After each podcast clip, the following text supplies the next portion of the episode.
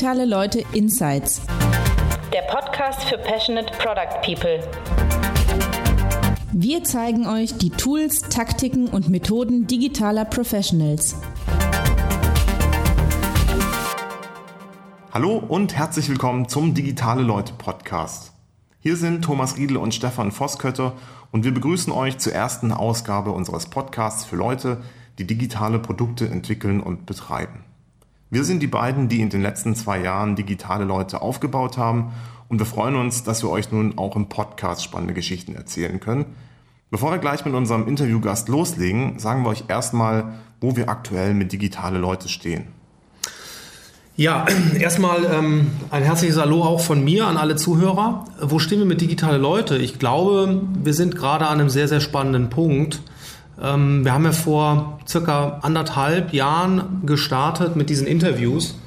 Ähm, damals aus so einer Motivation heraus, wirklich mal einen tiefen Insight zu geben in die Produktentwicklung von digitalen Produkten und wirklich mal ein bisschen Mäuschen zu spielen, hinter die Kulissen schauen zu können bei digitalen Top-Companies ähm, und wirklich zu schauen, wie dort gearbeitet wird. Und haben eigentlich die ganze Zeit fantastisches Feedback auf unsere Interviews bekommen, nicht nur von den Lesern, sondern auch von den Firmen ähm, die wir dann gefragt haben, ob wir dort diese Interviews machen können. Und sind dann eigentlich ähm, immer weitergegangen, haben dann angefangen ähm, mit einer Meetup-Serie, die wir hier in Köln gestartet haben, hatten auch ein Meetup in Düsseldorf und haben eigentlich gemerkt, dass dieses äh, Interviewformat super ankommt. Und sind jetzt eigentlich so, ja, am nächsten Step, würde ich sagen. Ne? Mhm. Wir, auf der einen Seite starten wir diesen Podcast, auf der anderen Seite planen wir jetzt sehr viel für unsere Konferenz, äh, die wir im November machen wollen, den Digitale Leute Summit. Der findet am 13. November in Köln statt. Und auch da, wir haben jetzt schon super Speaker am Start und ähm, äh, freuen uns richtig auf dieses Event. Ja, und einen dieser Speaker haben wir heute ja auch an Bord, den Tim. Genau, hallo Tim, grüß dich. Moin, hi zusammen, schön, dass ich hier sein kann. Ja, sehr gerne, wir freuen uns, dass du da bist. Vielleicht magst du dich einmal kurz vorstellen. Klar, gerne. Ähm, also mein Name ist Tim Herbeck. Äh, ich äh, lebe, wohne und arbeite derzeit in Hamburg im schönen Norddeutschland. Ähm, ich bin aktuell verantwortlich für Iridion. Das ist ein Conversion Management Tool für alle Leute, die ähm, AB-Testing und Optimierung auf ihren Produkten betreiben. Äh, leite da gesamtheitlich das Team seit letztem Jahr. hatte vorher hier in Hamburg unter anderem Stationen im Produktmanagementbereich bei Xing und auch bei Gruner und Ja wo ich diverse Mobile- und Webprodukte betreut habe, ähm, mich zwischendrin an ein paar äh, kleineren Startups versucht, wo ich mit drin war. Äh, eins ein bisschen in der Beratungsrichtung, eins in der, äh, in, in, der, in der Hunderichtung. Ich versuche eine Hundeplattform für äh, auf Mobile zu bringen. Ähm, genau, jetzt bin ich bei Iridion und im Prinzip, seit ich äh, Produktmanagement mache oder Produktentwicklung mache, was jetzt auch insgesamt schon so knapp äh, acht Jahre ist, wie ich festgestellt habe. Ähm, beschäftigt mich aber auch das Thema, wie kann ich darüber reden, Wissen vermitteln, andere Leute mitnehmen mhm. und bin entsprechend ähm, auch schon so seit 2010 auf verschiedenen Plattformen und Kanälen immer dabei, Wissen zu verbreiten, also sei es äh, über einen Blog oder über Podcast, über Newsletter oder eben jetzt auch ähm, über Konferenzen und Podcasts, wo ich selber spreche. Ja, deinen Podcast kann man äh, wirklich empfehlen. Ähm, der ist ja noch online und ich glaube, du nimmst den auch nicht runter. Wie, äh, wie viele Folgen hast du dafür gemacht? Ähm, ich glaube, in Summe sind da jetzt 32 oder 33 Episoden draußen. Ähm, der Podcast ist so ein bisschen zweigeteilt. Es gab so den, den ersten Start, die Startphase, die ich gemacht habe, wo ich auch ein starkes Interviewformat hatte auf jeden Fall. Mhm. Äh, so ein bisschen ähnlich wie, wie das jetzt der Fall ist, einfach mit spannenden Leuten quatschen. Und dann ähm, nach einer kurzen Pause habe ich das mit äh, meinem Kumpel Tim Adler, der ähm, derzeit CTO ist beim, beim Greenhouse Innovation Lab hier in Hamburg von Gründer und Ja, äh, haben wir so knapp zehn Episoden gemacht aus der Kategorie äh, Produktlag trifft Techie äh, und haben so pro Episode verschiedene Themen beleuchtet. Sehr cool. Ja, den Podcast werden wir bestimmt auch verlinken, seht ihr dann in den Show Notes. Ähm, lass uns aber mal ein bisschen ähm, noch jetzt hier in das Thema Product Management einsteigen. Ähm, vielleicht kannst du es mal erklären, welchen welche Rolle du im Entwicklungsprozess einnimmst und besonders auch, was, ähm, was dich daran so begeistert. Mhm, klar, gerne. Also im Prinzip, es gibt eine super schöne Illustration, die können wir vielleicht auch in die Shownotes packen. Und zwar vor, vor vier Jahren hat ähm, Martin Erickson, das ist einer der Gründer von so ziemlich dem größten weltweiten Produktmanagement-Blog und Konferenz Mind the Product, ähm, so ein schönes Venn-Diagramm gemacht, wo sich so drei Kreise überlappen, äh, nämlich ähm, Business, Tech und Design. Und in der Mitte ist der Produktmanager. Und das ist so ein Bild, was ich relativ lange durchgesetzt hat und immer noch symbolisch dafür steht, was so die Anforderungen von einem Produktmanager sind, nämlich äh, an dieser Schnittmenge und dieser Intersection aus den verschiedenen Disziplinen, die insgesamt an der Produktentwicklung beteiligt sind, ähm, eben da in der Mitte zu stehen, also die Sprache von allen Beteiligten zu sprechen und mhm. aber auch die verschiedenen Anforderungen und Needs wiederum zusammenzuführen und am Ende des Tages so nah wie möglich am Nutzer entlang zu entwickeln. Also es ist wirklich diese, diese Position an der Schnittmenge, die so den großen Reiz der Position ausmacht und was man auch häufig, es gibt eigentlich zwei Arten ähm, von Produktmanagement, was man sich so vorstellen kann, ist, oder eigentlich halt genau diese drei, wie dieses Venn-Diagram das bestellt.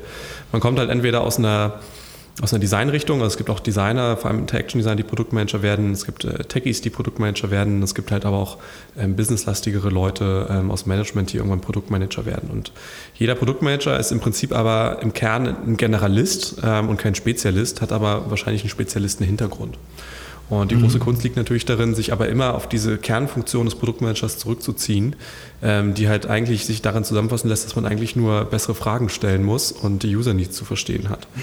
Ähm, das ist auch so ein bisschen, geht es einher mit, äh, mit der Entwicklung und dem Einführen von agilen Entwicklungsmethoden in Unternehmen, wo früher was der Projektmanager, der das Wasserfall Gantt-Chart äh, befüllt hat und einmal die Woche beim Board vorgetanzt ist und ähm, die Deadline dann bei den Entwicklern durchprügeln musste, versus ähm, dem heutigen Ansatz, wo du wirklich agile Prinzipien des iterativen Vorgehens und ähm, dem, dem Erkennen und Durchdringen der Unsicherheit, die das Bauen von Software nun mal mit sich bringt, ähm, eher diesen Prozess zu ownen. Mhm. Äh, und eben dieses, diese crossfunktionalen Teams aus Entwicklern und Designern oder Analysten und Marketern, ähm, um eine Produktvision herum zu alignen und dann auch zu führen. Ja. Ähm, aber vielleicht kannst du da nochmal erklären, was dich persönlich da begeistert. Also warum, warum machst du das? Brennst du dafür? Was sind so die Sachen, wo du sagst, da blühe ich auf. Wenn ich das machen kann, dann, dann, dann float alles. Ja? Dann kann ich da voll loslegen, dann, dann muss ich mich nicht anstrengen, sondern das passiert alles von ganz alleine. Was sind so die Themen, wo ich da am meisten drin aufgehe? Also, ähm, was mich auf jeden Fall äh, extrem begeistert, und manchen Kollegen ist das fast schon ein bisschen unangenehm, wenn ich, im Prinzip, wenn ich aus dem Interview mit einem Nutzer komme, der unserer Zielgruppe entspricht und ähm, der ein neues Problem offengelegt hat, was wir jetzt noch nicht wussten. Also das finde ich, das begeistert mich eigentlich am meisten. Also es gibt auch Leute, die sind happier, wenn ihre, ihre bunten Designs bestätigt wurden. Ähm, aber ich finde das Ganze, das Problem entdecken eigentlich ein bisschen aufregender. Ähm, also mhm. Also gerade dieses Thema zu sagen, ich gehe nicht mit Lösungen in Interviews, sondern ich unterhalte mich einfach mit Leuten über ihre Probleme und bohre da vor allem immer nach. Das ist so, was ich auch meinte für mit diesem bessere Fragen stellen. Also wenn Leute dir was erzählen, warum sie irgendwas heute in einer bestimmten Art und Weise lösen, da immer nochmal nachzubohren, nochmal nachzubohren, nochmal nachzubohren. Und am Ende des Tages nicht der Versuchung nachzugeben, ähm, dass du die Lösung baust, die der Nutzer erzählt, sondern dass du äh, das schaffst, das Problem ähm, zu abstrahieren und entsprechend eine noch bessere Lösung zu bauen, als der Kunde sie antizipieren konnte. Das ist so wirklich äh, so für mich der, der Kernmoment, was so das, die Produktentwicklung ausmacht und eben dieser Moment äh, des Nutzerinterviews und dann noch eben folgend, wenn man sagt, man hat mal mit sechs Leuten gesprochen und das Problem wiederholt sich, dass sich quasi herausstellt, dass sich ein klarer Pfad äh, oder ein halbwegs klarer Pfad nach vorne raus eben langsam abzeichnet. Also würdest du sagen, du hattest am Anfang gesagt, dass ähm, in der Rolle des Produktmanagers man eigentlich, dass man aus, meistens aus einer dieser Richtungen kommt, aus dem Bereich Tech, UX oder Business. Ähm, würdest du sagen, dass so deine Richtung des UX ist, UX Research, wenn ich das jetzt so raushöre? Weil du sagst, das begeistert dich besonders. Ich kann das so bei mir, ich bin auch ein Product Owner in meinen, in meinen Projekten, die ich gemacht habe und ich habe so den Schwerpunkt ähm, schon diese Designrichtung. Das mich begeistert halt wirklich, wenn nachher die Designs stimmen und dann wirklich richtig schicke, geile Produkte dabei rauskommen. Ähm, du sagst jetzt so, ist es für dich so diese, dieser User Research, da würdest du deinen Schwerpunkt also sehen in deiner Arbeit. Ja, das heißt, da habe ich persönlich, glaube ich, auch eine, definitiv eine Wandlung durchgemacht. Also man muss dazu sagen, so mein, mein ganz grundsätzlicher Background, jetzt mal rein studienmäßig, äh, so was immer das heutzutage noch wert ist, ähm, kommt aus, aus der klassischen Business-Richtung, so äh, englisches BWL, wie alle mhm. anderen, die es gemacht haben, wahrscheinlich, die nicht genau wussten, was sie eigentlich tun wollten und das gemacht haben. Ähm, und ich mich dann eben in, das Produkt, in dem Produktmanagement-Thema halt irgendwann wiedergefunden habe und es sich einfach relativ organisch und natürlich cool angefühlt hat, das zu machen. Also diese grundsätzliche Begeisterung, äh, geile Produkte zu bauen, die war halt dann immer da. Und äh, ich muss sagen, ich habe früher auch da einen deutlich limitierteren ähm, Horizont gehabt und ähm, war sehr schnell, sehr früh auch von Lösungen verführt, von schönen Sachen. Äh, man, sieht irgendwie so der Klassiker, irgendeine fancy neue App kommt raus, hat im App Store gefeatured, die lustige Animationen hat, man schickt es gleich einen Kollegen und sagt, geil, brauchen wir auch. Ähm, ungeachtet dessen, ob das jetzt wirklich ein Problem löst oder dein Business signifikant nach vorne bringen kann. Mhm. Und sicherlich gehören solche, solche Momente und solche Themen auch zu einem gewissen Begeisterungseffekt mit hinzu. Also nicht, nicht umsonst haben die erfolgreichsten Produkte auf der Welt solche Begeisterungsmomente drin. Aber es war für mich halt ein Erkenntnisprozess zu sagen, ähm, dass ich zumindest dieses Gestalten und dieses Erfassen, dieser, dieser sag ich mal, dieser Eye Candy, sagt man im Englischen so gerne. Ich weiß gar nicht, ob es dann halbwegs adäquaten deutschen Begriff für gibt ähm, dass ich da gerne mit Leuten zusammenarbeite, die darin wiederum extrem gut sind ähm, und die es schaffen, das selber so zu kreieren und ich mich zunehmend versuche, von der, von der Begeisterung dafür ein bisschen frei zu machen, ähm, um da so ein bisschen den Bias auch zu vermeiden, um zu sagen, dass ich zu den hübscheren Designs und hübscheren Lösungen tendiere und versuche, da objektiver zu sein. Also das ist so eine Reise für mich. Weg früher habe ich auch, ähm, habe ich da mehr auch in, in bunten Lösungen gedacht, so, hey, wir müssen diesen Button so machen und die Animation so und so. Ähm, bin aber irgendwann davon angekommen, dass sich dieses grundsätzliche User Research Fragen stellen, ähm, also A, wie du schon sagst, ja, das liegt mir, glaube ich, auch ziemlich gut. Es macht mir sehr viel Spaß. Ich hatte auch das große Glück, ähm, dadurch eine sehr gute Schule, vor allem bei Xing zu gehen, mit einem ausgezeichneten User Research Department, die auch viel in die, sage ich mal, das Enablement der Produktmanager investiert haben, solche User Research Sachen selber durchzuführen und nicht nur sich Leute ranzuholen. Mhm.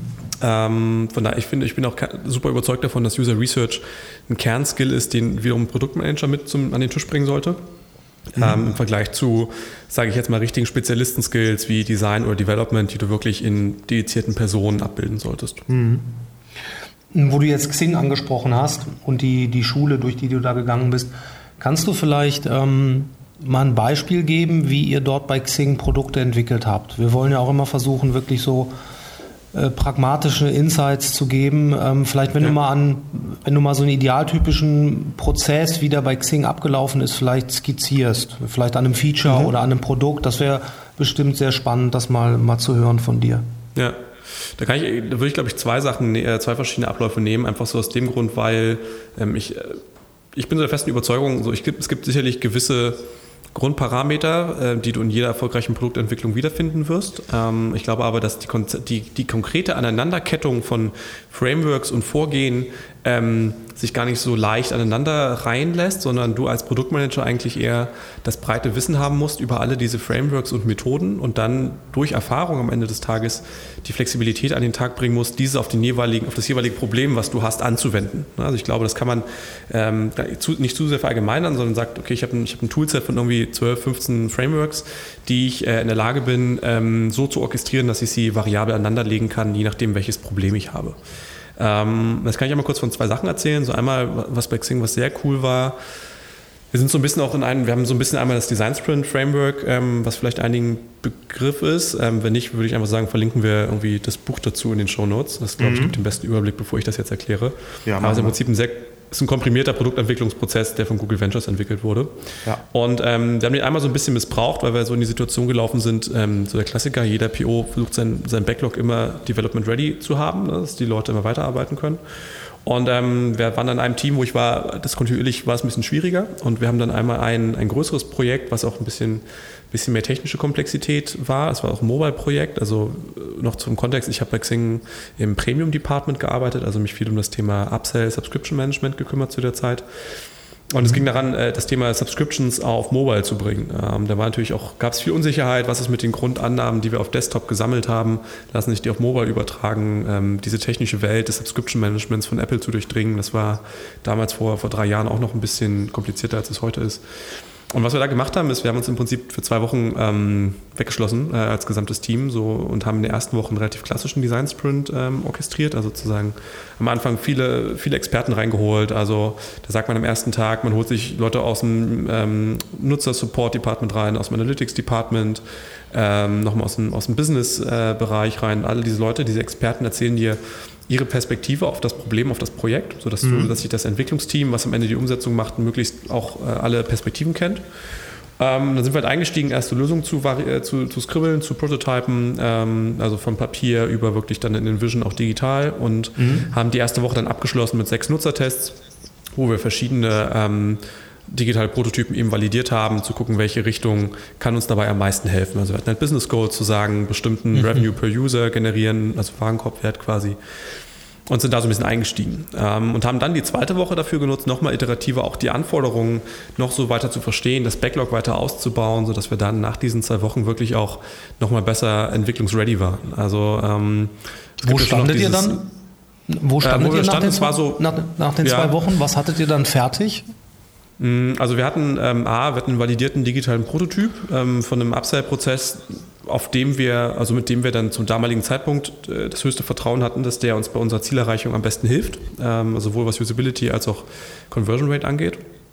Ähm, das hatten wir und wir hatten, ähm, also wir haben im zweiwöchigen Scrum-Zyklus gearbeitet in diesem Team zu der Zeit und äh, hatten so ungefähr die, die Gruppentickets für die ersten beiden Sprints erstmal runtergestückelt, also runtergebrochen. Mhm mhm. und die Requirements für den ersten Sprint auch äh, schon deutlich klarer gehabt ähm, und sind dann quasi haben uns so, so ein bisschen Vorsprung erkauft, um dann parallel die weiteren Tickets auszugestalten, ähm, während der erste Sprint lief. Mhm. Ähm, und halt, also was, was natürlich, das sind so ganz kurz vielleicht noch, das sind so die harten Sachen gewesen und die soften Sachen waren natürlich, wir hatten eben diese validierten Erkenntnisse, wir hatten halt viel, durch diesen Design Sprint auch viel Stakeholder-Management betrieben, weil wir jeden Tag quasi auch ein Update in den Rest der Firma gegeben haben an die beteiligten Departments, die wussten also immer, wo stehen wir konzeptionell, welche Abstimmung gibt es, was, gibt, was sind neue Erkenntnisse aus Nutzertests, aus technischer Investigation. Ähm, das waren so die Soft, die Soft-Ergebnisse daraus. Kannst du vielleicht ganz kurz sagen, mit welchen Tools ihr gearbeitet habt? Also ihr habt die Methode des Design Sprints genutzt, ähm, mhm. dann habt ihr Prototypen gebaut. Sind das so die klassischen Tools, ähm, Prototyping-Tools oder habt ihr irgendwas Exotisches genutzt, was spannend sein könnte für unsere Zuhörer? Mm, also ist ja immer so die Frage, also so, so exotisch war es glaube ich nicht. Ich glaube, wir haben halt, also wir haben das Design, ich muss lügen, ich glaube, das Design wurde damals noch in Photoshop gemacht. Ähm, so wenig später war dann der, so der, der große Umstieg auf Sketch. Mhm. Äh, und das Prototyping wurde dann in, in Vision gemacht. So, das ist mhm. auch für mich heutzutage immer noch so einer der, der Go-To-Places für, für digitale Prototypen. Mhm. Äh, und ansonsten war wirklich in diesem Design Sprint ist halt überraschend viel einfach auch äh, sehr oldschool, vor allem wenn, also zumindest wenn du ihn vor Ort machst, halt, du arbeitest halt viel mit Stickies, mit Papier, mhm. mit Whiteboards, äh, mit Printouts, Dot Voting, also das ist also fast ein bisschen oldschooliger. Genau. Aber das gehört ja auch so zu der Methodik dazu, ne? dass man dann genau, wirklich sich genau. einschließt und dann auch viel scribbelt und äh, ans ja. Whiteboard hängt und dann, ja. Genau, an dieser genau. Stelle kann man vielleicht einwerfen, wer da einen genaueren Blick drauf haben möchte. Wir haben äh, Oliver Pitch von StudiTems interviewt und auch ihn auch filmisch begleitet. Da gibt es in den Shownotes auch noch einen Link dazu. Äh, da könnt ihr mal genau schauen, wie das bei denen funktioniert hat. Es ist immer bei jedem, bei jeder Company ist das immer ein bisschen anders. Da muss er immer schauen, wie man das dann selber implementiert. Aber ähm, genau. ja, hier ist eine sehr visuelle Version, wo man sich das mal anschauen kann, falls man darauf mal Bock hat. Von, von einem Design Sprint, ne? Von genau, ja, ja, mhm. ja. ja cool. Genau, ich habe ja schon gesagt, ich wollte mal kurz vielleicht einen Einblick in zwei Sachen geben. Und jetzt reiße ich nochmal kurz die zweite Variante an, wie wir da vorgegangen sind. Das war, also bei dem Projekt mit den Design Sprint, da war das, das, das Grundziel oder die Grundchallenge halt ein bisschen klarer ähm, zu umreißen. Ähm, das ist auch jetzt nicht, nicht so grundsätzlich ist im Sinne des Design Sprints, dass man, ähm, dass man eher die großen Unsicherheiten ähm, angeht. Deswegen meine ich, wir haben das ein bisschen missbraucht. Äh, ein anderes Projekt, was wir hatten, ähm, da ging, war ein anderes Setup da. Da gab es halt ein, das war A, so ein Cross-Department-Projekt, ähm, bei Suxings in, in Departments organisiert und dann habe ich quasi äh, ein Team gebildet mit einem anderen Product Owner und einem anderen Interaction Designer und wir sind mit dem und einer User Researcherin und wir sind mit einem viel, viel größeren, breiteren Ziel gestartet, sondern einfach nur eine, eine Metrik nach oben bewegen. Ähm, und es gibt da es gibt ein Format, das nennt sich Auftragsklärung. Das wurde durch Xing sehr stark popularisiert, wo man quasi Dokumente arbeitet mit seinen Stakeholdern, um abzugleichen, was soll denn erreicht werden, was ist der Output, der Outcome, was sind Boundaries, was darf nicht passieren in diesem Projekt. Ähm, das war quasi eher so unsere, unsere Maßgabe zu sagen, okay, was soll in diesem Projekt passieren? Wir sind dann auf so eine, so eine Discovery-Reise gestartet. Also Discovery ist das Gegenteil von Delivery im Sinne von, ich entdecke erstmal, was das Richtige wäre zu bauen.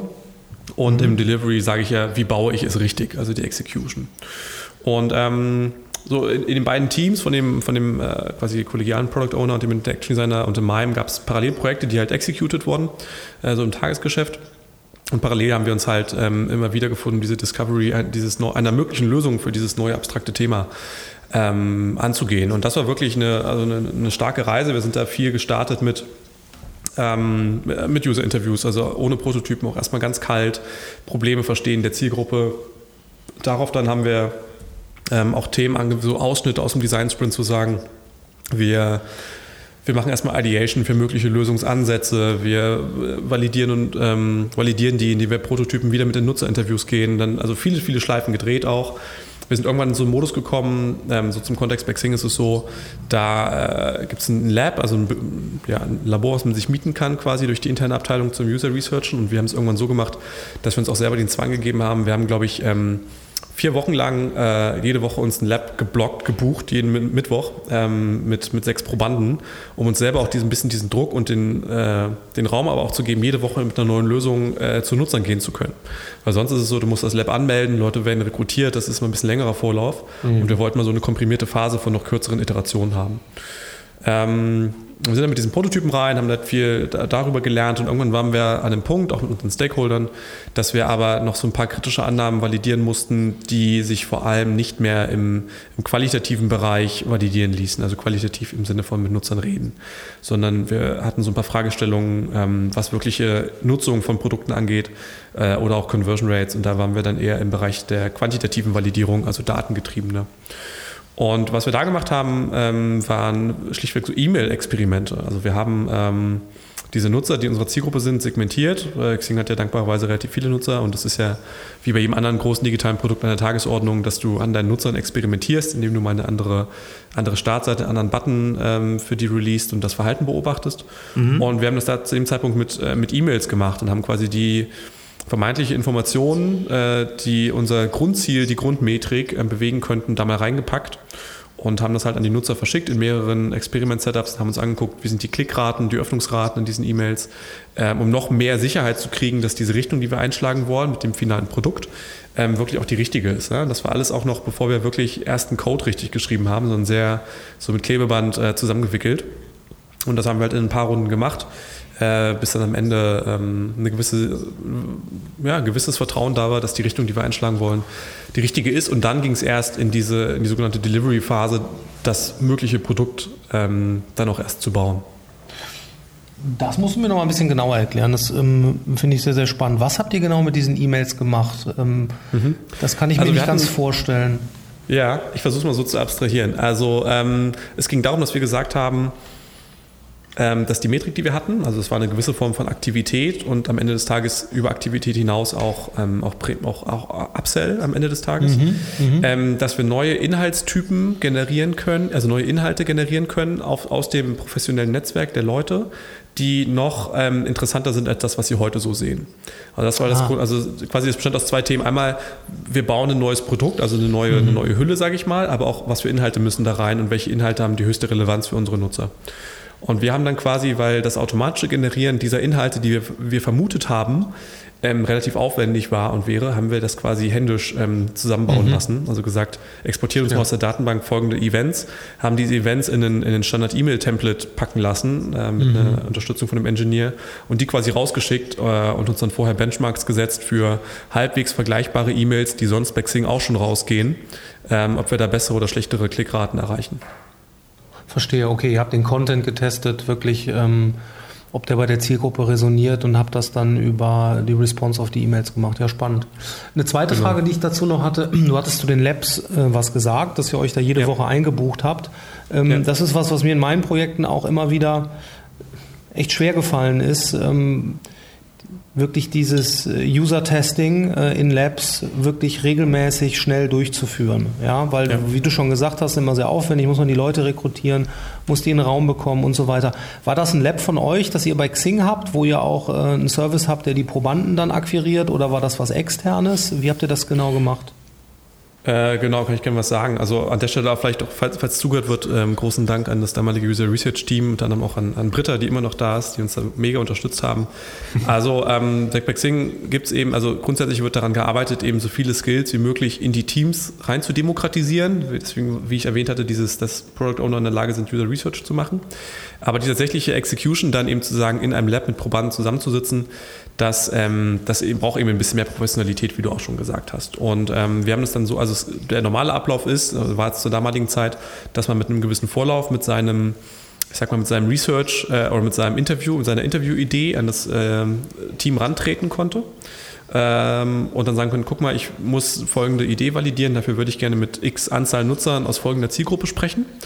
Und ähm, wann könnt ihr mir denn die besorgen? Und ich glaube, die tatsächliche Rekrutierung der Leute erfolgt dann wiederum über, über eine externe Firma zwar, aber die gesamte Orga, dass die Leute dann in Time äh, aufgeschlagen sind in dem Lab, das erfolgt dann durch die interne Abteilung Zusammenspiel mit den Product Ownern.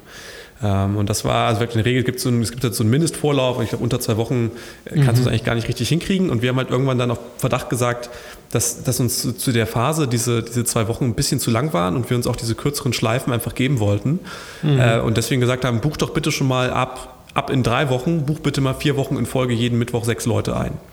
Ähm, und so haben wir uns das dann sichergestellt. Es gibt aber auch andere Möglichkeiten. Also wir haben auch bei Xing schon mal also Xing macht regelmäßig auch, auch Hackweeks, wo du neue Ideen verfolgen kannst. Und ähm, da haben wir auch mal eine Idee erarbeitet und sind dann einfach gegenüber zu, nach, zum Starbucks gegangen und haben den Leuten gefragt, ob wir sich einen Kaffee kaufen können äh, und ihm meinen Prototyp in die Hand drücken, um zu, ähm, also um zumindest mal ganz grobe Usability-Probleme aufzudecken. Also ich bin auch ein großer Freund davon, User Research zwar manchmal auch ein bisschen, sag ich mal, scrappy und hands-on zu machen, mhm. wenn man halt einfach immer weiß, was kriegt man da wirklich. Also wenn man in der Lage ist, die Ergebnisse und den Kontext auch so zu abstrahieren, dass man es in die richtigen Kontext setzt. Ne? Also wenn ich jetzt äh, mit fünf Leuten bei Starbucks gesprochen habe, dann ist das nicht die hochwissenschaftlichste aller Validierungen, aber ich habe trotzdem eine Indikation ähm, darüber, wie gut, wie schlecht meine Lösung ist oder wo offensichtliche Probleme liegen.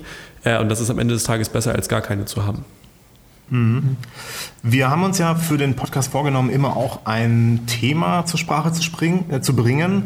Dieses Mal soll es Lateral Leadership sein und ähm, da bist, hast du dich ja so ein bisschen hinentwickelt, wenn ich das richtig verstanden habe. Vielleicht kannst du mal dann noch kurz skizzieren, was sozusagen zwischen Xing und äh, deinem Buchschreiben heute alles passiert ist. Du hast da noch ein paar Stationen dazwischen gemacht. Vielleicht kannst du uns das auch noch mal kurz äh, darlegen. Ja. Ja, auf jeden Fall. Also ähm, was da ganz gut zusammengepasst hat, ist das Thema halt eben bei Xing, so war ich in der, in der Produktmanager-Rolle. Ich war dann im Anschluss bei Xing äh, ein Jahr in einer, in einer kleineren ähm, Digitalberatung namens Orbit, auch hier in Hamburg und hatte mhm. da eben auch das Glück, ähm, in noch mehr Firmenkontexte reinschauen zu können. Also Firmen, die in der Digitalisierung waren, die Produktteams aufgebaut haben, mit anderen Produktmanagern gesprochen und ähm, gewisse, gewisse Konstellationen und Herausforderungen ja, wiederholen sich einfach äh, in, in einem halbwegs normalen Produktmanagement-Setup im Sinne von, dass du als Produktmanager, wie schon am Anfang gesagt, in dieser, in dieser Schnittmenge sitzt, ähm, mhm. die Aufgabe hast, ein gewisses Ziel zu erreichen, eine Vision zu verfolgen, du in der meisten Zeit aber eigentlich nie eine sogenannte eine hierarchische äh, Befugnis gegenüber den Leuten hast, mit denen du eigentlich zusammenarbeitest. Also mhm. du bist nicht der Vorgesetzte vom Designer oder vom Developer oder vom Marketeer oder vom, Analyt vom Analysten, ähm, musst aber trotzdem, bist aber trotzdem der, wo ähm, am Ende meistens die Gesamtverantwortung liegt, die Ziele zu erreichen, was die Produktentwicklung angeht. Und ähm, ich hatte bei, bei Xing schon mal das Glück, mit diesem Begriff so ein bisschen mehr in Kontakt zu kommen und äh, habe das dann aber aus dieser beratenden Tätigkeit, also eine Beratung hilft ja meistens, wenn man auch Leute Dinge beim Namen nennen kann und nicht nur auf Bauchgefühl agiert, und habe es dann ähm, noch mal ein bisschen rausgeholt und mit Leuten ähm, verprobt, dieses Prinzip des, der lateralen Führung auf Deutsch und im Englischen eben Lateral Leadership, was am Ende des Tages ähm, im Kern beschreibt, dass man im Englischen sage ich immer so gerne, influence people without formal authority. Also ähm, bring Leute dazu, etwas zu tun, ohne dass du, sage ich mal, ähm, rechtlich legitimiert bist dazu. Und ähm, das ist natürlich jetzt keine ganz neue Erfindung im Produktmanagement, aber das ist ein ja, psychologisches Prinzip. Aber am Ende des Tages sind Produktmanager, äh, sage ich mal, die prototypischen Rollen, die äh, mit dieser Herausforderung ständig konfrontiert werden. Ähm, also ich unterscheide gerne ein explizites und implizites Leadership. Explizites mhm. Leadership ist, wenn du, wenn du, wenn in deinem Jobtitel Director oder Head of oder VP oder sogar irgendwas mit C vorne drin steht, dann hast du meistens die Legitimation, ein paar Leuten zu sagen, was sie zu tun haben. Nicht, dass das geil ist. Ne? Also im Sinne Zeiten von New Work bin ich auch ein Freund davon, dass selbst Leute mit Autorität eher ja. auf laterale Führung setzen sollten. Ähm, aber als Produktmanager bist du da häufig halt so ein bisschen da drin. Ja. Ne? Steht in der Stellenbeschreibung steht manchmal drin, führe das Team und dann wirst du ähm, als Generalist in so ein Zimmer gesteckt mit hochqualifizierten Designern und Entwicklern und sollst denen sagen, was sie zu tun haben und die sagen, ja, ja so vielleicht ja. nicht. Ähm, ja, ähm, vielleicht kannst du noch mal ja. ganz kurz die zwei Stationen noch mal weiter dazwischen mitnehmen. Du bist schon voll eingestiegen in das Thema. Du bist natürlich wahrscheinlich jetzt auch äh, voll drin und hast vielleicht gerade eben sogar noch ein paar Sätze äh, geschrieben. Äh, was war denn dann zwischen Xing und Orbit? Was kam dann noch? Ja, genau. Also nach, ähm, nach Orbit hat es mich einfach auch wieder so ein bisschen gejuckt, äh, zu sagen, ich will mal wieder an einem, an einem eigenen Produkt ein bisschen eigenverantwortlicher arbeiten mhm. und ähm, habe da eben dann ähm, eben das Team rund um Iridion, ähm, was im Rahmen oder unter dem Dach von der Deutschlands größter Conversion-Agentur Konversionskraft ähm, beheimatet ist, äh, übernommen und bin jetzt da gar nicht mehr in so einer quasi direkten Produkt-Execution-Rolle, sondern ähm, führe Produktmanager auch noch mehr. Mhm. Und äh, das ist so ein bisschen halt die Weiterentwicklung dieser, sage ich mal, dieser coachenden Rolle, die ich über Orbit hatte als Berater.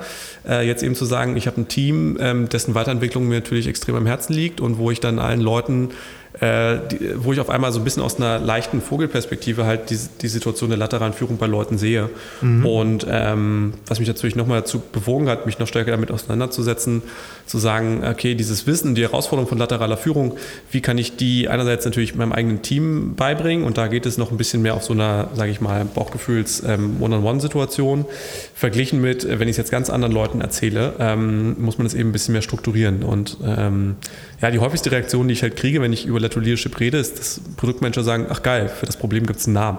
Also es ist halt äh, relativ allgegenwärtig für Leute, aber den wenigsten ja. ist halt klar, dass es ein, ein Themenbereich an sich ist. Ja, ähm, als ich das Buch gelesen habe, du hast uns äh, freundlicherweise eine Vorabversion geschickt, ähm, da ging es mir so, dass ich, dass ich mir die Frage gestellt habe, wie viel davon ist sozusagen eine Art theoretisches Konstrukt oder ein Modell und wie viel davon kann man tatsächlich dann auch in der Praxis irgendwie anwenden oder ist das auch vielleicht ein Spiegel äh, der Realität? Was würdest du sagen? Also ich glaube, das, ähm, das ist sicherlich die große Hürde, wenn man das Thema Leuten nahebringen will. Ich meine, es gibt genug, ähm, sage ich mal, theoretische Leadership-Frameworks da draußen, die irgendwie rumfliegen, die Leute darauf vorbereiten, andere Leute zu führen.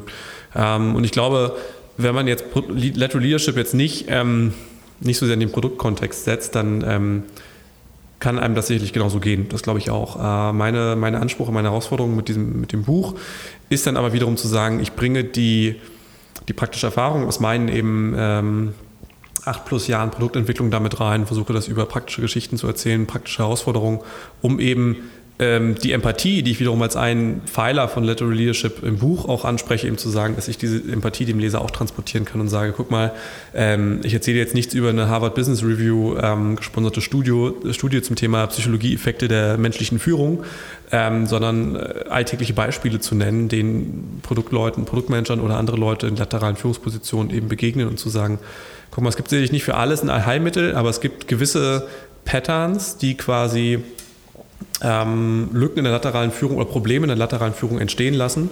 Ähm, und das sind beispielhafte Übungen, wie du diese Probleme angehen kannst. Ja gut, eine Frage, die sich, die sich da ein bisschen stellt, ähm, ist, welche konkreten Tools kannst du denn damit an die Hand geben, ähm, ja. in, so einem, in so einem Führungsstil dann dort äh, Entscheidungen herbeizuführen? Weil ich sag mal, ich, ich kenne dieses Thema halt auch aus den ganzen Projekten, die ich mache. Bei mir ist es immer ein Unterschied zwischen meinen Startup-Projekten auf der einen Seite, aber auch wenn ich als Product Owner, ähm, als externer Freelancer in größeren Firmen bin und dort Produkte entwickle. Dort kenne ich mhm. das Problem halt auch sehr gut, ja, dass äh, diese Rolle des Product Owners, der wird zwar Product Owner genannt, äh, owned aber irgendwie nichts, ja. ja. Ähm, das halte ich immer für ein riesiges Problem, ja, weil ich finde das wirklich eine, eine sehr schwierige Herausforderung, wirklich da Entscheidungen herbeizuführen und wirklich Leute zu finden, die auch nachher dafür stehen und sagen, hey, das Produkt wird jetzt am Ende so aussehen und wir gehen jetzt diesen Weg mhm. und wenn es vielleicht sogar ins totale Detail geht und man sagt, dieser Button ist jetzt rot oder der ist grün, ähm, eigentlich fühlt sich keiner mehr richtig verantwortlich dafür. Ja. ja. Ähm, welche konkreten Tools hast du da oder wie gehst mhm. du damit um? Ja. Ähm, also was, mir halt immer auch geholfen hat, ähm, wenn man, wenn man über das Thema laterale Führung nachdenkt, zu sagen, über, welche Ebenen erstreckt sich das denn? Und ähm, das entspricht auch so, folgt natürlich so ein bisschen dem Pfad äh, der Discovery, wenn ich, wenn ich ein digitales Produkt baue. Ne? Es gibt zu Beginn eben für mich das Thema ähm, strategisches Alignment, also wie kriege ich erstmal alle auf höchster Ebene in meinem Team ähm, rund um das, was wir eigentlich die Mission, das Ziel und die Vision, die wir erreichen wollen, wie kriege ich erst bei den Beinen von allen Leuten, dass wir hinter diesem Ziel und dieser Vision stehen. Also möglichst äh, losgelöst von konkreten ähm, Lösungen, konkreten äh, Produktideen, sondern erstmal okay, der, der Pfad nach vorne raus, ähm, da gibt es ein Buy-in für, alle stehen dahinter, dass das ein relevantes Problem ist. Und das ist so das erste Thema, weil viele Probleme, die zwar so im kleinen, kleinen Tagesbusiness auftauchen, ähm, lassen sich dann darauf zurückführen, ne? weil nie so richtig darüber gesprochen wurde, welches Ziel wollen wir eigentlich erreichen. Und am Ende des Tages ist es so, dass äh, die Handlungen, die tagtäglichen Handlungen eben auch davon geleitet werden sollten, zahlen die auf das richtige Ziel ein. Also mhm. der Button jetzt so Rang hilft uns das dabei, die KPI zu erreichen. Ja. ja. Vielleicht kannst du da mal ein Beispiel machen. Du hast ja, glaube ich, ein richtig gutes Beispiel in dem Buch auch genannt. Du meinst das aus der Auftragsklärung, äh, was ich daraus, also das Mission Briefing? Ist das das Beispiel? Ich glaube ja, ja. Okay.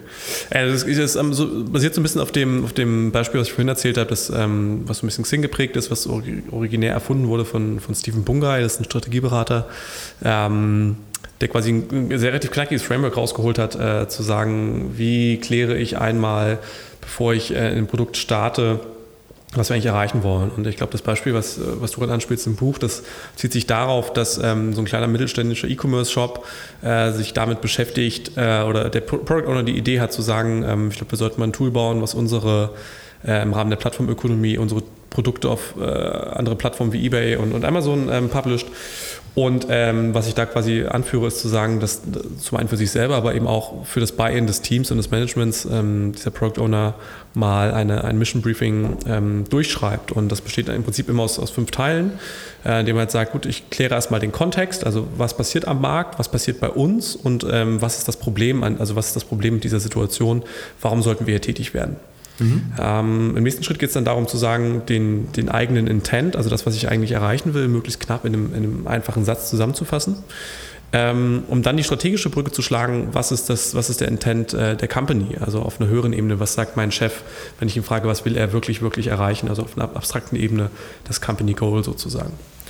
Ähm, dann gibt es das Thema, äh, was sind die sogenannten Key Implied Tasks, also was sind die groben Abläufe, die ich eben schon weiß, die ich wahrscheinlich gehen muss, um eine Lösung für dieses Problem zu finden. Ähm, ich habe den Bereich ähm, der, der, der Boundaries, wo ich halt einmal definiere, was ähm, was darf nicht passieren? Also entweder welche Nebeneffekte dürfen nicht eintreten in Form von KPIs, die absinken, mhm. äh, oder welches Budget darf ich nicht überschreiten. Und es gibt am Ende den Punkt, ich weiß jetzt ehrlich gesagt gar nicht, ob ich in dem Buch extra habe oder ähm, ob er früher mit drin ist, natürlich den Punkt zu sagen, den Outcome, also wie messe ich am Ende des Tages, ob das, was ich hier gebaut habe, erfolgreich ist. Ja. Okay, das waren jetzt Beispiele für, äh, für Tools ähm, am Anfang der Produktentwicklung, genau. also im Bereich der Discovery oder der Auftragsklärung. Ähm, wenn es dann weitergeht, wenn es dann in die Implementierungsphase geht, ja, und ähm, mhm. du dann mit deinem Team dort äh, zusammensitzt, die Sprints planst ähm, und im, wahrscheinlich im, überwiegend im normalen Sprintprozess mit den ähm, verschiedenen Milestones dann vorgehst, was machst du da oder wo siehst du da für, Möglichkeiten, mit diesem Lateral Leadership Ansatz bessere Ergebnisse zu erzielen? Was könnte da ein konkretes Beispiel sein, was man da tun mhm. kann? Ähm, also das konkrete Beispiel, was dann nach der, äh, quasi vorne nach der Auftragsklärung äh, eben passiert ist und ich visualisiere, visualisiere manchmal das Thema ähm, Lateral Leadership wie eine Art Funnel. Also ich habe eben oben strategische Alignment. Darunter habe ich das ganze Thema ähm, prozessuales Alignment. Also das beschreibt so ein bisschen, wie wir arbeiten, how we work as a team weil da mhm. begegnet dir halt auch ständig im, im Alltag dann, wenn du in die Execution gehst, im, im Sprintablauf oder welches Framework auch immer man nutzt, begegnen dir halt auch ein paar Baustellen zu sagen, okay, wie lang ist unser Sprint? Wann ist eine Story mhm. wirklich durch? Äh, wer hat welche mhm. Verantwortung hier drin?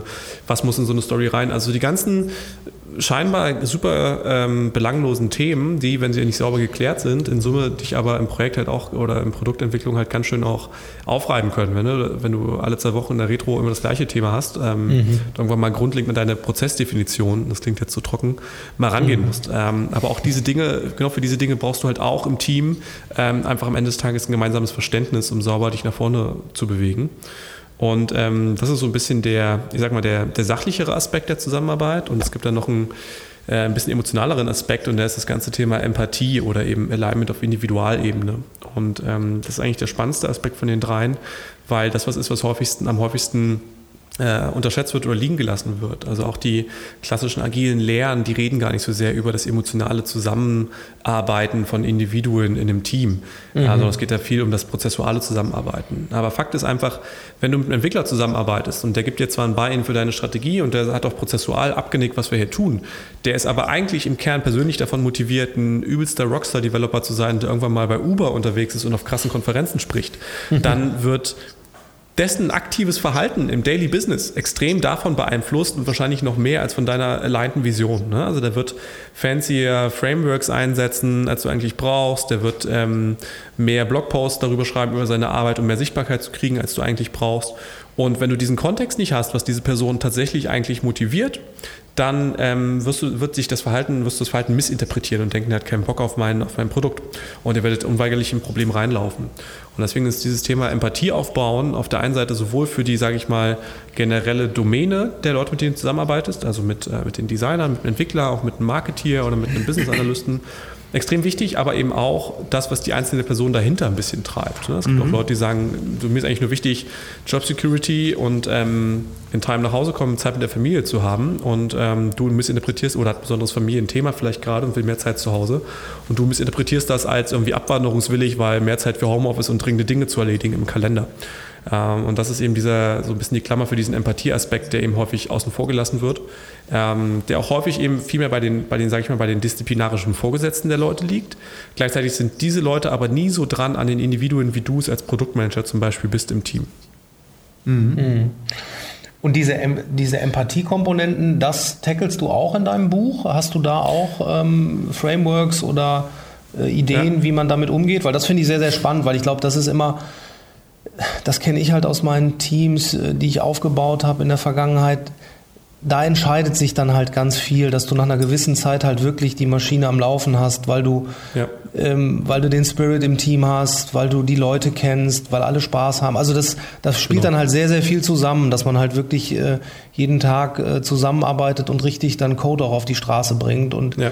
ähm, wirklich was produziert, schnell, agil genau. ist. Also diese weichen Faktoren finde ich total spannend. Habe ich jetzt auch noch nie gesehen, dass es da so viel Content zu gibt. Das, das Cover ja. äh, tackelst du auch mit deinem Lateral Leadership Ansatz, oder? Genau, das ist so, das ist quasi äh, bei dieser Funnel-Visualisierung, die ist mir irgendwann ähm, beim Vortrag auf der MTP Engage aufgefallen, eingefallen hat zu sagen, das ist so vermeintlich am Ende des Funnels, weil es aber die täglichen Operations am meisten beeinflusst. Ähm, ist es halt, ist es halt die dritte Säule, so das ganze Empathie-Thema.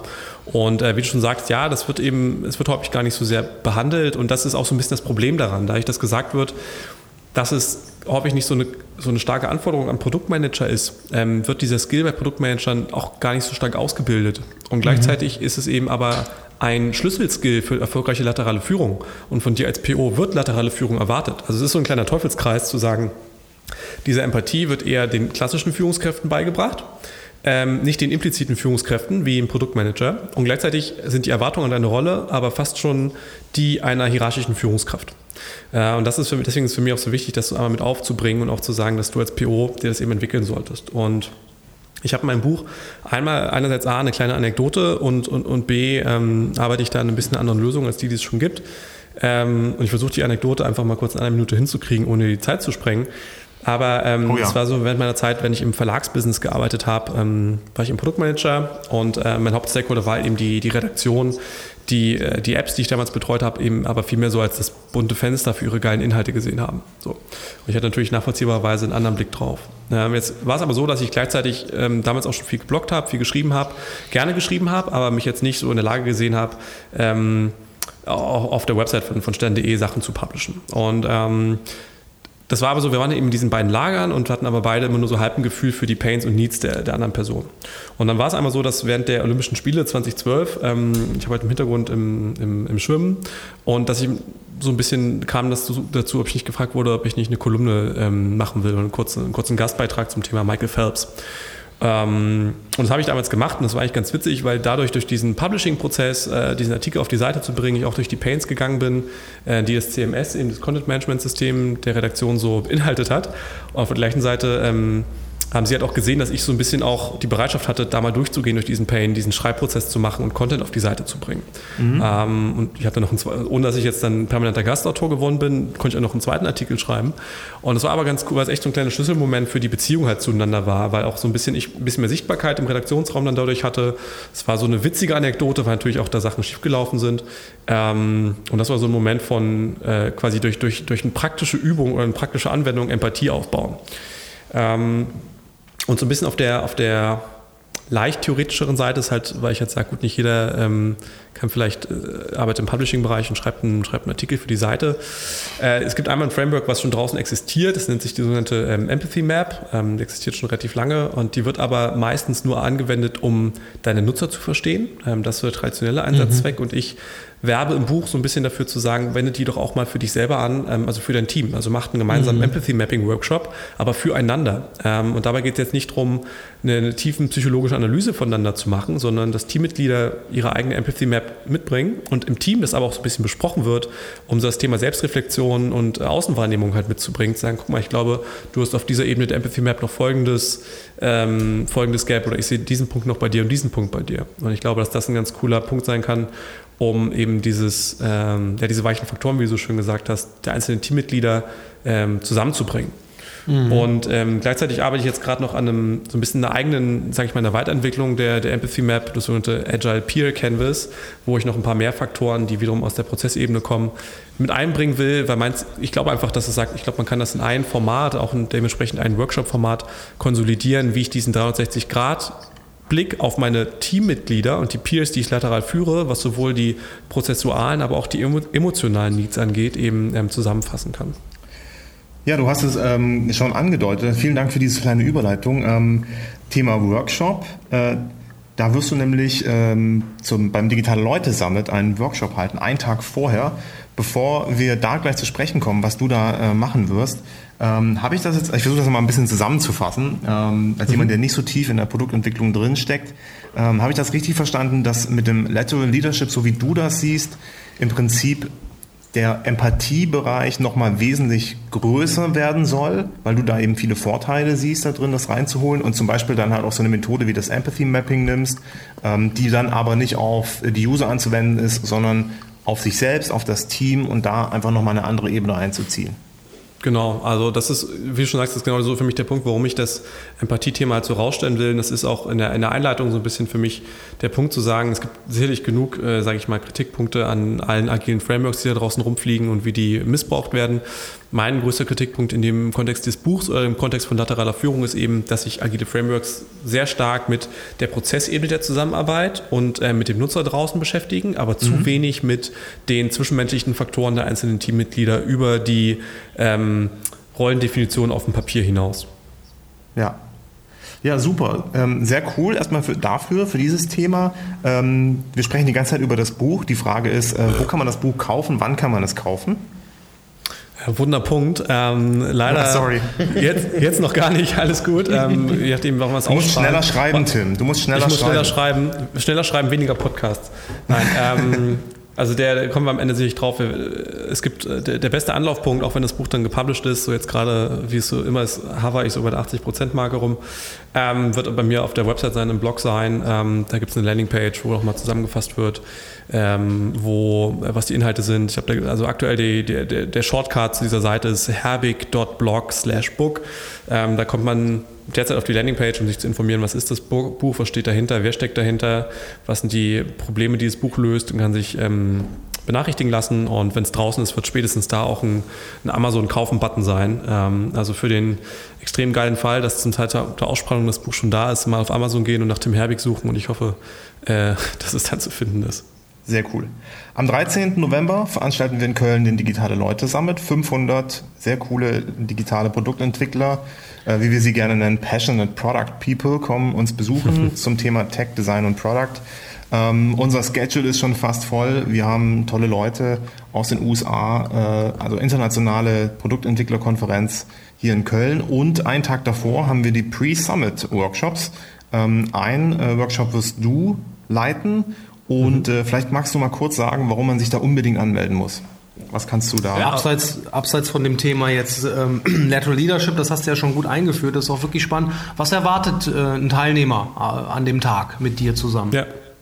Also zum einen erwartet die Teilnehmer hoffentlich eine sehr gute Zeit und eine lustige Zusammenarbeit. Das ist mir, glaube ich, auch am wichtigsten, dass das nicht so ein, klassisch, eben so ein klassisches äh, Führungsseminar ist, wo man sich sieht, staubtrocken und man ein Zertifikat kriegt, ähm, sondern eben äh, eine gute Zeit von, mit jemandem zusammen, der auch die Probleme der lateralen Führung praxisnah erkannt äh, hat, erlebt hat Ähm, und dem, dem, also mir es wirklich am Herzen liegt, auch ähm, Lösungen dafür den Leuten an die Hand zu geben, damit sie einfach am, äh, am Tag darauf, wenn es wieder zurück in den Job geht oder am übernächsten Tag nach der Konferenz, diese Probleme angehen können. Also wir werden uns ähm, einmal nochmal mit dem Thema laterale Führung beschäftigen, um auch den Leuten vor allem klarzumachen, guck mal, die Situation, die, die Herausforderungen, die du täglich reinläufst, das, da steckt ein System dahinter, warum du da reinläufst. Ne? Also dieses mhm. Thema implizite Führung, was ich erwähnt habe, so, guck mal, es gibt eine Erwartung an dich, gleichzeitig ist deine Ausbildung ähm, auf dem Fleck ein bisschen blind gewesen.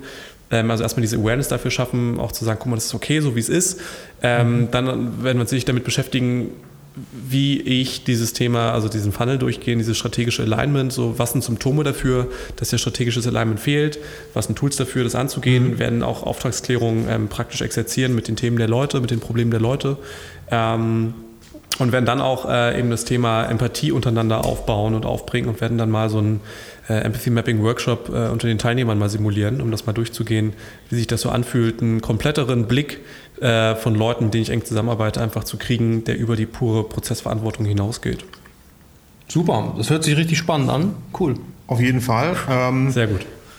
Man kann sich dafür auf digitaleleute.de slash summit anmelden. Äh, da gibt es bereits auch einen Link und äh, einfach draufklicken, findet man eigentlich sofort. Mhm. Ja, dann sind wir eigentlich am Ende angelangt. Reicht, äh, muss ich eigentlich nur noch Danke sagen bei Stefan erstmal, äh, meinem Co-Host sozusagen, äh, für den fachlichen Input. Äh, ohne den wäre ich komplett aufgeschmissen hier jetzt gewesen. Äh, vielen Dank natürlich an unseren Gast Tim Herbig. Dankeschön. Danke an euch, dass ich da sein konnte. Sehr viel Spaß gemacht. Sehr gerne. Und wer mehr über Tim erfahren möchte, der schaut mal auf Tim Herbig herbigt.com. Tim Herbigt, nee, eigentlich herbigt.com. Nee, herbigt.com. Das muss ich auch ehrlich gesagt demnächst, also es wird immer gehen, ich das muss das irgendwann mal ändern, weil wenn mir Leute denken, mein Nachname ist Herbigt, ähm, das äh, wird sich demnächst ändern. Aber alle, ich glaube, alle Domains, die grob diese Schreibweisen umfassen, äh, führen zum Ziel. Genau, notfalls einfach googeln, da findet man es auf jeden Fall. Das, das ähm, stimmt. Wir sagen tausend Dank fürs Zuhören und freuen uns, wenn wir uns irgendwo wiedersehen in diesem Internet oder auf einem Meetup oder auf der Summit. Vielen Dank und eine schöne Zeit euch noch mit den Produkten entwickeln. Bis dann. Ciao. Tschüss zusammen. Ciao. Ciao.